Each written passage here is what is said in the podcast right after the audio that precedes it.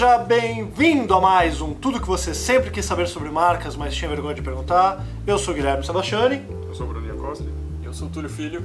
E hoje a gente está aqui com esses dois feras para responder uma série de questões sobre precificação, orçamento, valorização profissional, ou seja, para a gente aprender justamente a cobrar correto, cobrar melhor, que são, claro, sempre é um pouco jabá, temas do curso do Bruno, que é sobre precificação para freelancers, e do que a gente vai começar a gravar hoje à tarde, desculpa, do Bruno, precificação para freelancers, e que a gente vai começar a gravar hoje à tarde com o Túlio. É, Bruno, Túlio, é tudo muito parecido. Né? É, os dois até são fisicamente parecidos. É, sobre precificação para escritórios, né? Então a gente vai entender dessa dinâmica do como funciona para um freelancer e como funciona para o escritório, porque as dinâmicas são parecidas, mas diferentes. Mas para começar, foram várias perguntas, tinham até muito mais perguntas lá no formulário sobre orçamento, preço, valorização profissional. Então eu selecionei uma, duas, três, quatro, cinco, seis perguntas que eu agrupei em quatro, porque muitas delas tratam mais ou menos da mesma questão ou teriam a mesma resposta. Mas eu acho que daí para começar aquecendo essa discussão, eu montei uma pergunta, e isso tem muito a ver com algumas questões que eu vejo que os profissionais cometem de erros que são pontos que os dois cursos abordam. Então eu acho que seria legal de começar a trabalhar. Então, pergunta para o Bruno e para o Túlio que eu estou fazendo, que eu já sei a resposta, mas aí é mais legal, né? É, quais são os maiores erros que os profissionais cometem ao orçar um trabalho? Os maiores pecados profissionais da área criativa, designers, publicitários, fotógrafos, escritórios cometem na hora de orçar um trabalho? Acho que falando da parte do freelancer, erro grotesco é o entregar um valor e não entregar um orçamento. Não saber fazer um orçamento e só entregar o valor. Né? O que, o que é entregar um valor e entregar um orçamento? Quando você entrega só o valor, você está dando um número para um cliente. Por exemplo, se você tirou esse número de uma tabela, você está entregando um número, você não está entregando necessariamente um valor, porque você não sabe com o que esse valor é preenchido. Se você não calculou o seu orçamento, quantas horas você vai gastar, que materiais você tem, qual a sua metodologia, o que, que você vai entregar, é só um valor, se ele é pouco, se, é, se ele é muito, aí você vai ter que adivinhar, porque se um orçamento não está feito, né, é muito difícil saber qual de fato é o valor que aquilo tem. Então eu acho que só a necessidade de ter uma resposta, que então conversando mais cedo, né, entregar um valor e não saber defendê-lo, não saber o que, que, tem nele, acho que esse é um dos, dos, principais erros e ele vai levar para outros diversos erros. Com isso a pessoa não tem é, autoconfiança não sabe exatamente defender aquilo, se precisa negociar, não sabe de onde tirar. Ou, ou, se pode negociar ou não. Exatamente. Se é uma oportunidade, por exemplo, que a pessoa pode aumentar um pouco a margem dela e não saber reconhecer aquela oportunidade, ou até quanto pode puxar aquilo. Se, o problema de não saber o como fazer aquilo, acho que é o principal problema no geral, de só precisar entregar um valor e não saber metodologia, saber que existe uma, existem formas, né, de conduzir um raciocínio para levar até um, um número que seja de fato uma expressão do seu trabalho. É, eu acho que, bom, concordo ó, totalmente. Aqui a gente pode discordar e brigar. Bruno. Tá? É, acho que é mais. Meu, minha linha seria mais de complementar o que ele coloca. É, eu vejo que, primeiro, é, tem essa questão de você ficar muito focado é, em como cobrar quando na verdade a gente deveria estar focado em como ganhar. boa, boa. que cobrar é só uma parte do processo. Você pode estar, tá, você pode estar cobrando e estar tá tendo prejuízo. Exatamente. Você pode estar tá perdendo. Pode estar pagando para trabalhar, hum. mesmo cobrando. Então aí, aí já, já tem uma primeira questão, né? É, e uma outra coisa que nós até comentamos é, anteriormente, que é muitas vezes a gente, enfim, até pela natureza das nossas formações, a gente está muito focado na produção, né?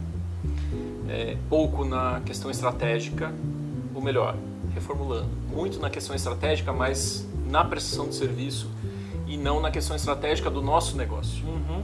E a gente tem que pensar a estratégia do nosso negócio como qualquer negócio que exista na, na, na, no planeta, enfim, né, no universo. Se você não pensar é, no seu negócio, seja você um freelancer ou seja você um empresário, é, e diria até, seja você um colaborador de uma empresa, se também não, não tiver essa, esse pensamento de negócio, é, cara, vai morrer, entende? É, então, acho que é, um, é tudo isso, assim, é não, não, obviamente não se basear em tabela, porque tabela serve, serve como um referencial, sem dúvida, mas Para quem, né? Para quem, né? A gente está falando de que referência, de, de como aquela tabela foi feita, de média em, com base em que e, e, o principal é se foi feito numa média, você está na média, então, uhum. né?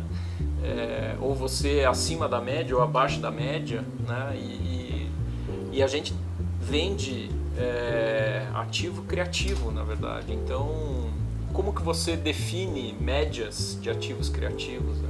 Até porque essa média né, vai te levar para um posicionamento. Né? Exato. Você precisa definir posicionamento. A gente fala, beleza, vou ficar acima, abaixo dessa média, que média é essa? É, uma, um dos componentes de um posicionamento de marca, muitas vezes, é a estratégia de preço relativo. Né? Seja ser mais econômico ou mais premium, é como você se posiciona. Mas aí um ponto que eu acho interessante é que quando a gente está falando de preço relativo, seja a tabela, a gente percebe que muitas vezes esse é o principal erro né, que o aluno tem. Ele está muito preocupado, o profissional, em entender quanto as pessoas estão cobrando para definir quanto ele pode cobrar. E aí quando isso vai para uma discussão de tabela, e o que é legal é que os dois cursos falam um pouquinho do, da, dos problemas da tabela, mas eu acho bacana aqui abordar, é que quando a gente fala do ambiente dos profissionais da área, tabela é sempre um problema para quem desenvolve e para quem usa. Né? E isso não vem de agora. Né? As últimas polêmicas de uma tabela que surgiu lá no Rio Grande do Sul, que o aluno fez, que era uma média dos valores de quem respondeu a pesquisa, mas era uma média, não era uma tabela. Era muito mais uma pesquisa, mas ele divulgou como uma tabela de ah. preço e os valores estavam abaixo e o cara foi massacrado completamente nas redes sociais. Só que antes todo mundo massacrava a DG porque falava que a tabela da DG era cara. Né? Eu lembro quando eu comecei, eu olhava a tabela da DG, eu falava, nossa, que absurdo! Mas eu, eu não olhava para aquilo e falava que absurdo alguém propor valores desses. Eu ficava feliz. Eu falava assim: eu acho que a tabela, se, se ela tem uma única serventia, é ser muito cara para você virar e falar: tô cobrando 50% do valor da tabela. Mas não é referência nem do quanto o teu trabalho vale, nem do teu custo. E aí, às vezes, quando o pessoal vai tentar criar uma tabela mais realista, é esse problema. Realista para quem? Para quem registra todo mundo CLT, para quem tem que pagar um aluguel numa cidade em outra é muito diferente, é, para quem usa software pirata ou para quem usa software legalizado, para quem trabalha em casa ou não, para quem está com mais experiência. E aí entra uma coisa que eu acho que é legal, isso pega um pouco no, no curso do um pouco mais do Bruno que é voltado para freelancers, que fala assim, cara, você tem que calcular teu custo de vida, né?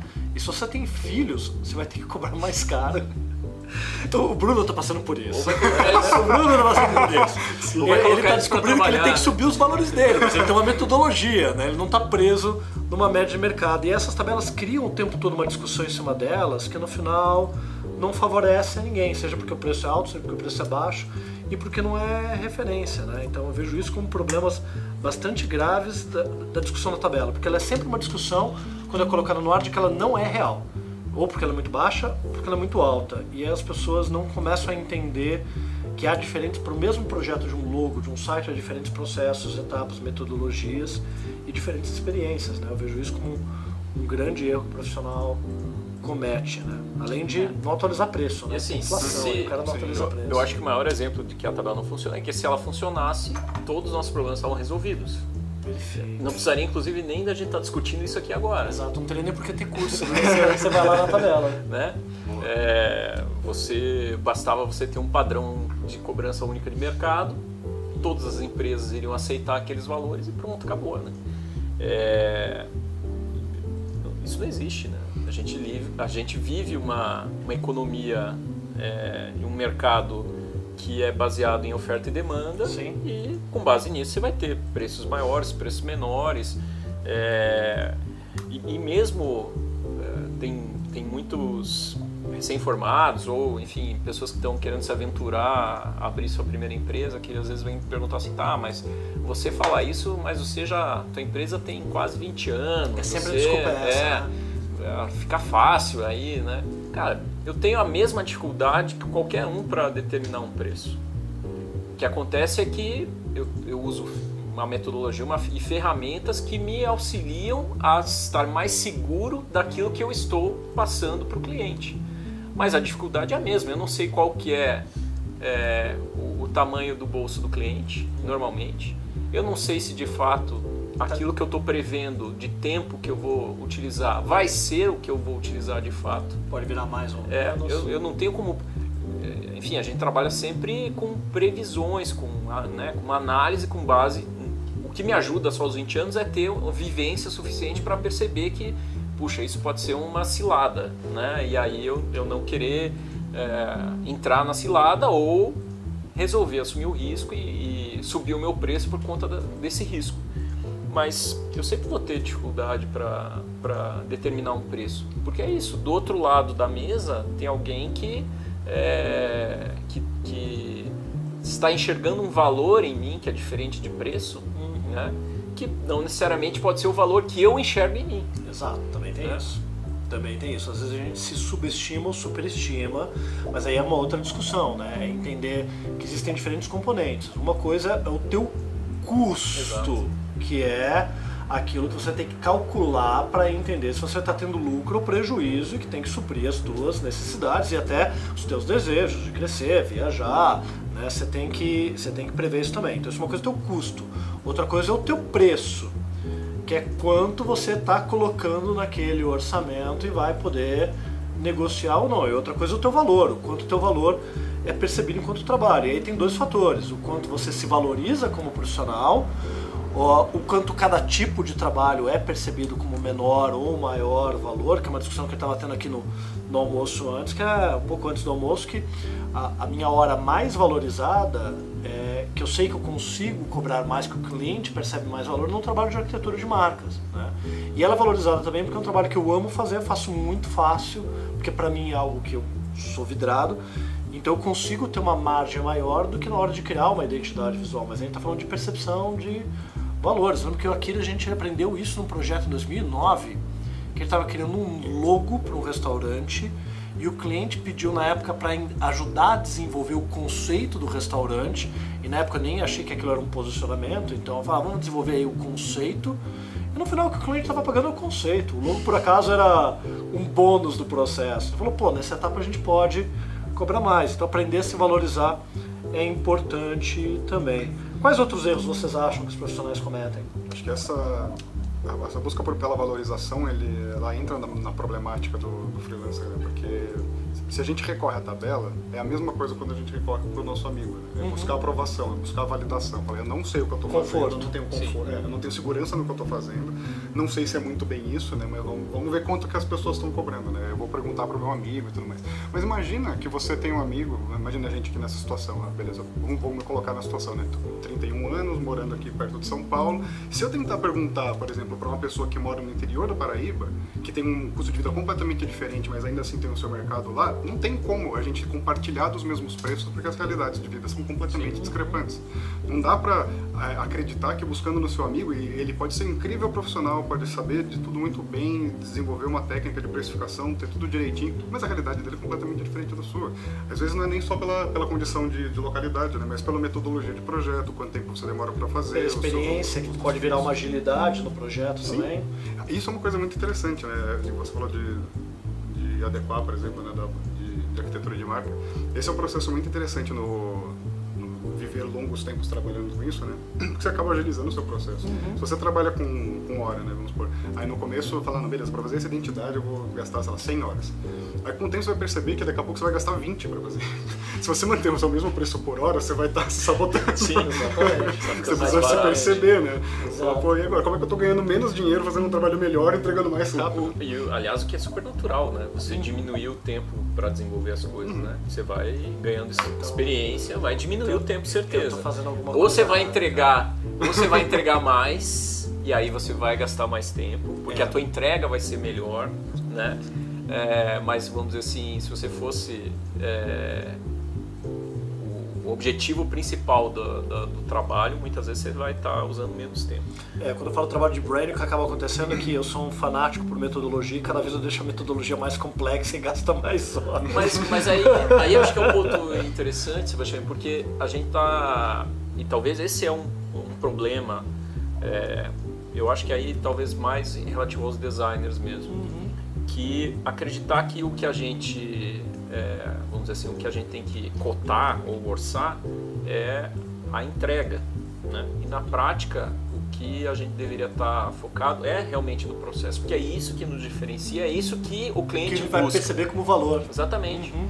Então, assim, se eu chego no final lá de um, de um trabalho de, sei lá, um MIV lá, uma nova identidade visual. É, e entrega um caderninho pro cara, ele tá. Eu tô dizendo que aquilo que ele me pagou é aquele caderninho. Né? Se eu não é, trago o cliente próximo, se eu não faço ele perceber qual é o processo, se eu não faço ele estar ele tá, é, dentro desse processo, ele não consegue perceber o que ele está. que na verdade não é só aquele caderninho no final da história, e é todo o trabalho que você talvez demorou, sei lá, semanas ou meses para.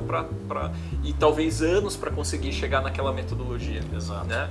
Então é esse, esse é o ponto, assim, que muitas vezes eu acho que é, uma, é um erro bem crasso, assim, de quem está principalmente começando. Acreditar que a entrega final, né, assim, o arquivo é o que eu tô, é o, cliente tá levando. é o que eu tô entregando e é isso que tá, o valor está naquilo. Não, o valor está no processo. Né? E como você pode demonstrar isso para o cliente Exatamente. antes dele contratar ou até fazê-lo participar para ele perceber valor Sim. Naquilo.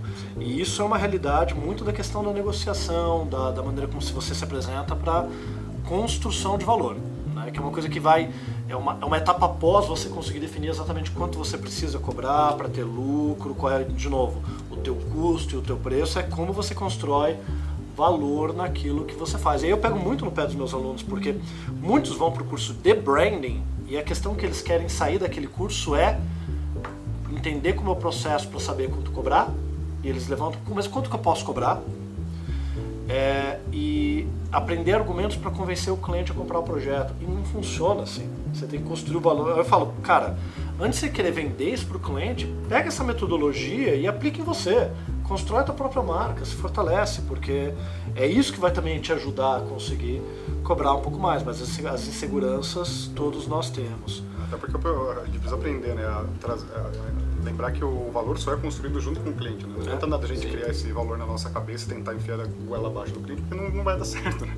Precisa entender, precisa ter todo um processo, processo de educação, de assimilação, familiarização com, com o processo, resultado, portfólio. Né? Beleza, não é, não é só chegar até lá, né? É como se chega até lá. Tem uma frase boa que é, não é minha, eu gostaria que fosse, mas é custo é calculado, preço é combinado, mas valor é percebido. Então, valor sempre é uma percepção. Sim, sim. É isso que a gente tem que trabalhar. Algum último erro que a gente possa comentar? acho que. Os principais acho são que, esses, acho né? Que a gente já falou.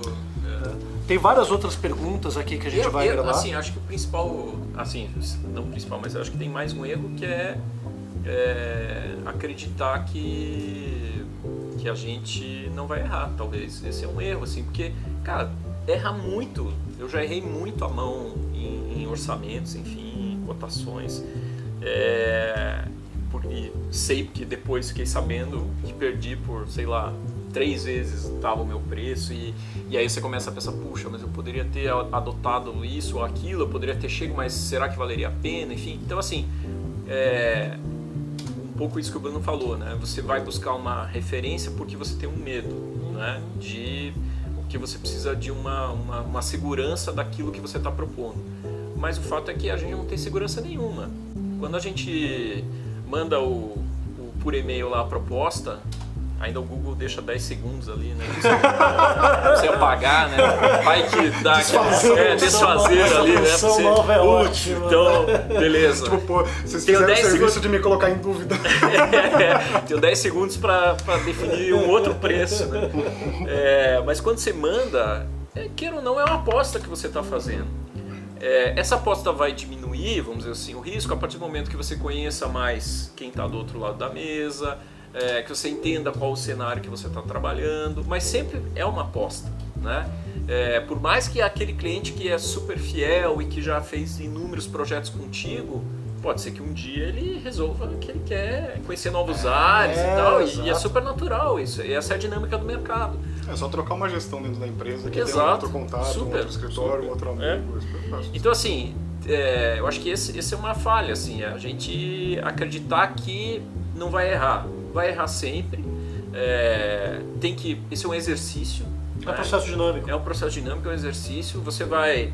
Uh, tem que aprender com os, resulta com os resultados, sejam eles quais forem. E é, e, e é importante, eu acho, talvez aí, aí que eu queria chegar do erro é você ter o histórico disso. Porque muitas vezes você, é, você faz uma proposta, manda, Às vezes você tem a coragem de ligar para o cara e perguntar para ele o que você achou da minha proposta, né?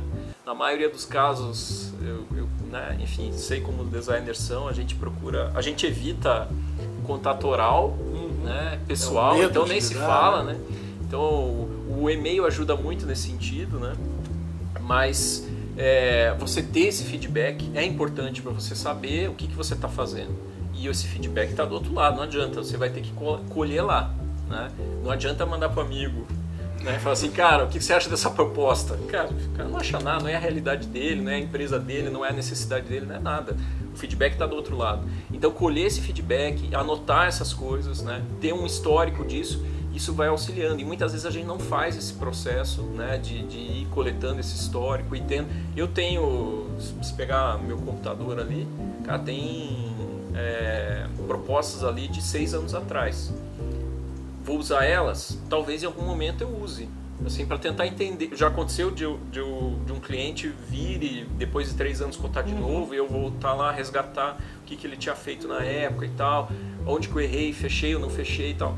Então, assim, isso é importante, porque vai, de novo, te dando mais calo, assim, né? E, e aí a coisa vai ficando um pouquinho mais fácil, não é que vai ficar mais fácil, mas vai ficar um pouquinho mais fácil e você vai ficar um pouquinho mais tranquilo e isso vai passar a ser um pouquinho mais natural. Nunca é natural, que não é a nossa, a não ser que a gente, né, enfim, tem algum criativo aí que tem uma uma veia vendedora assim, né, não sei se a gente pode falar palavras. Pode, palavrão tá pode. Pode, pode, é, pode, mas, pode. Mas na maioria dos casos a gente tem muita dificuldade em vender a nossa ideia, quanto mais vender um orçamento, né? É, então isso tudo deixa a gente mais preparado. Né? E acho que a hora que a gente tiver muita gente preparada, isso vai ajudar o mercado como um todo e a gente vai ter menos, vamos dizer, principalmente quem está entrando no mercado vai passar a ter um pouquinho menos de dificuldade. Porque eu acho que a, a, a grande dificuldade é que a gente não fala sobre esse é. tema também. Esse é um, talvez aí um erro. E a gente né? vem de uma cultura que se falar de dinheiro em casa também ah, é um ah, problema, né? A gente vai estar numa outra discussão que as pessoas sequer fazem planejamento financeiro, sim, sim. plano de previdência, mas é, gera esse desconforto ainda maior de se falar de dinheiro. É, eu em 2009 é, lá no Paraná, a gente criou uma associação, que é uma associação bastante ativa, chama ProDesign, que é uma associação de designers lá do estado. E daí, depois de um tempo, eu ia fazer, fui presidente durante seis anos da associação e tal, ia dar palestras, essas coisas e tal. E aí as pessoas perguntavam, pô, qual que é o principal benefício da associação? Eu falava assim, ó, o principal benefício é eu poder conversar com o meu concorrente, entre uhum. aspas, sobre o nosso negócio. Esse é o maior benefício. Porque a gente não né? faz isso. E isso é um, talvez é um grande erro. Assim. A partir do momento que a gente não faz, a gente está se sabotando, a gente está diminuindo o mercado. E todas as categorias fazem isso. Os médicos se reúnem para conversar sobre as tabelas, os advogados se reúnem para conversar, os engenheiros. É natural isso, mas a gente enxerga isso com um olhar meio, né, parece que é um diabinho ali e tal. E cara, não é. A gente precisa disso. E ajudar o outro a cobrar bem, a se desenvolver e cobrar melhor, significa que a diferença de preço para o teu trabalho vai diminuir. Sim. Se eu proponho um trabalho de 50 mil reais para um cliente, outro vai lá e propõe um de 25, puto, vai ter uma, uma distância enorme. Imagina para quem está cobrando dois, para quem está cobrando 500 é, reais. Não é fazer cartel, né? Só para deixar bem claro. Não, não é. é só conversar. Conversar. E aí, se de repente esse cara consegue aprender alguma forma que ele consegue cobrar mais, isso não é negativo para o meu trabalho, muito pelo contrário, é bom para ele e ao mesmo tempo a questão que vai definir se o cliente vai me contratar ou ele, cada vez menos vai ser preço Sim. e vão ser outros fatores, desde metodologia, afinidade, Exato. tudo isso vai contando mais. Até se você serve cafezinho, né? Tal, exato, assim. exato. Tem até um detalhe legal, é, só para fechar, que assim, eu acho que eu tive muitas boas experiências de conversar com alguns colegas concorrentes e isso talvez tenha sido algumas das melhores conversas me ajudaram a evoluir pequenas coisas de troca, mas falta realmente esse tipo de espaço. Né? As pessoas acham que segurar a informação é o melhor conteúdo. E sobre tabelas, que é um assunto que no final a gente não detalhou tudo, mas que eu acho legal, tem justamente um podcast do Visualmente, que eu sei que você já gravou com eles, eu gravei também. Você gravou com ele já, Bruno? Não, eu vou te indicar, pode deixar. É. eu vou passar pro pessoal. E era justamente sobre essa questão da tabela que o rapaz lá fez no Tabela Gaúcha. É, a tabela gaúcha. E no final, eu não lembro quem comentou, foi uma menina, desculpa, faz tempo que eu escutei. E havia toda uma discussão, tu fala assim, tá, mas você não acha que pelo menos é útil pro cara que tá começando, que tá ali e que vai conseguir cobrar pouquinho? Ela falou, não, Tá o cara tem errado. que ser, tá começando errado, o cara tem que ser profissional desde o primeiro dia, né? Pode ser que ele cobre mais, cobre menos, mas ele tem que aprender a ser profissional desde o primeiro dia, que é isso que vai fazer ele crescer. E eu brinco aqui, às vezes pintam alguns clientes antigos que vêm voltar a falar entrar em contato e alguns fecham o projeto. Mas, cara, para alguns deles, eles olham para mim com 42 anos, ficando calvo, cabelo branco, barbudo, como aquele moleque que trabalhava sem nota, sem nada na casa dos pais começando. Né? Então, é, a gente precisa evoluir profissionalmente, precisa mostrar isso. Então, se eu pudesse deixar uma última dica, acho que cada um é legal deixar uma dica, é todo ano aumente seu preço acima da inflação. Sempre. Porque você está ganhando mais experiência. Eu queria só terminar de, de colocar uma coisa quando você tinha falado de histórico, é, que, que tem uma. Quando, sempre que a gente vai fazer esse orçamento, né, que você falou, a gente não tem tanta segurança sobre o que a gente está entregando. Então você entrega, você está apostando numa hipótese. Então, Exatamente. eu acho que é isso aqui.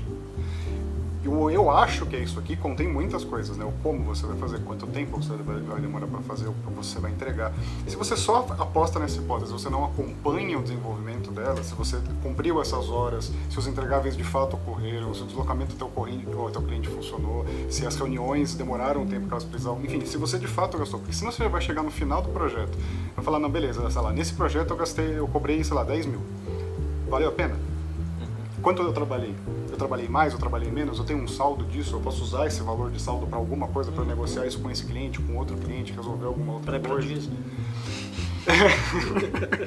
E uma outra, um outro detalhe é quando você aposta nos. é, Quando essa hipótese está na, na tabela. Quando essa hipótese está na tabela, você faz um primeiro projeto. Talvez você se satisfaça. É, Então você, vamos supor, entregou uma identidade visual com as aplicações básicas, sei lá, papelaria, um sistema de cor, é, tipografia, tá. Coisa bem, bem simples. E cobrou lá, vamos supor, dois mil reais. Aí chega o próximo projeto que é uma identidade visual com arquitetura de marca, cinco variações, muito mais aplicação, template, não sei o quê. Como que você resolve essa equação? Como que você transporta né, uma lógica que você só aceitou de uma tabela, de um projeto pequeno para um projeto grande, sem necessariamente entender as nuances que compõem essa estrutura? É, vai ficar muito complicado você se satisfazer uma segunda vez disso, porque cada projeto vai ser um projeto, cada um vai ter uma hipótese, vai ter um cliente, vai ter uma oportunidade, vai ter um momento, vai ter uma forma. Por isso que é bom a gente também desprezar essas tabelas, né, para conseguir dar a atenção e o carinho necessário para cada cliente, para cada tarefa específica. Né? Senão, você só posta orçamento, chegou um negócio, toma, toma. Nem entrou no site da empresa, não estudou o que é, não viu o concorrente, não viu absolutamente nada do que compõe aquele cenário, fica muito Se complicado. a gente falar de processo de venda, você nem gerou ainda empatia pro cara querer te contratar. Se Uhum. você não gerar empatia, não importa o valor, o cara não vai te contratar. Uhum. Sim. É, eu, eu, Uma coisa que eu costumo dizer assim é que você. Eu não sou totalmente contra as tabelas. Sou, sou absurdamente, na verdade. Mas, mas se você quer ter a sua tabela, Ah, não, você é pode importante. ter. Você pode ter, Entende? exato. A exato. sua tabela você pode ter. Você vai lá, vai calcular e tal, e, e é, e é natural. Vai chegar um momento que você já sabe mais ou menos o preço daquele projeto com base em históricos anteriores. Isso que o Bruno colocou de você monitorar, né, de você medir as coisas, é algo que dá um, um puta de um trabalho, mas é fundamental para qualquer negócio. Dá trabalho, mas dá lucro. Sim, é aí que você vai ver se você ganha ou não. Que foi o que eu falei no início, né? E ao invés de a gente saber o quanto cobrar, é o quanto a gente vai ganhar. Se a gente não está fazendo esse monitoramento, e, e, assim, isso daí não é uma falha só de designers, não. Isso é uma falha da humanidade, assim. A, a gente tem muita dificuldade, porque é um saco fazer isso, né? Você ficar controlando o tempo, você ficar controlando o que, que você está colocando de, de energia, de insumo naquela situação, né? Mas é fundamental. E a gente tem que controlar o tempo porque tá acabando a Sim. bateria da câmera, então.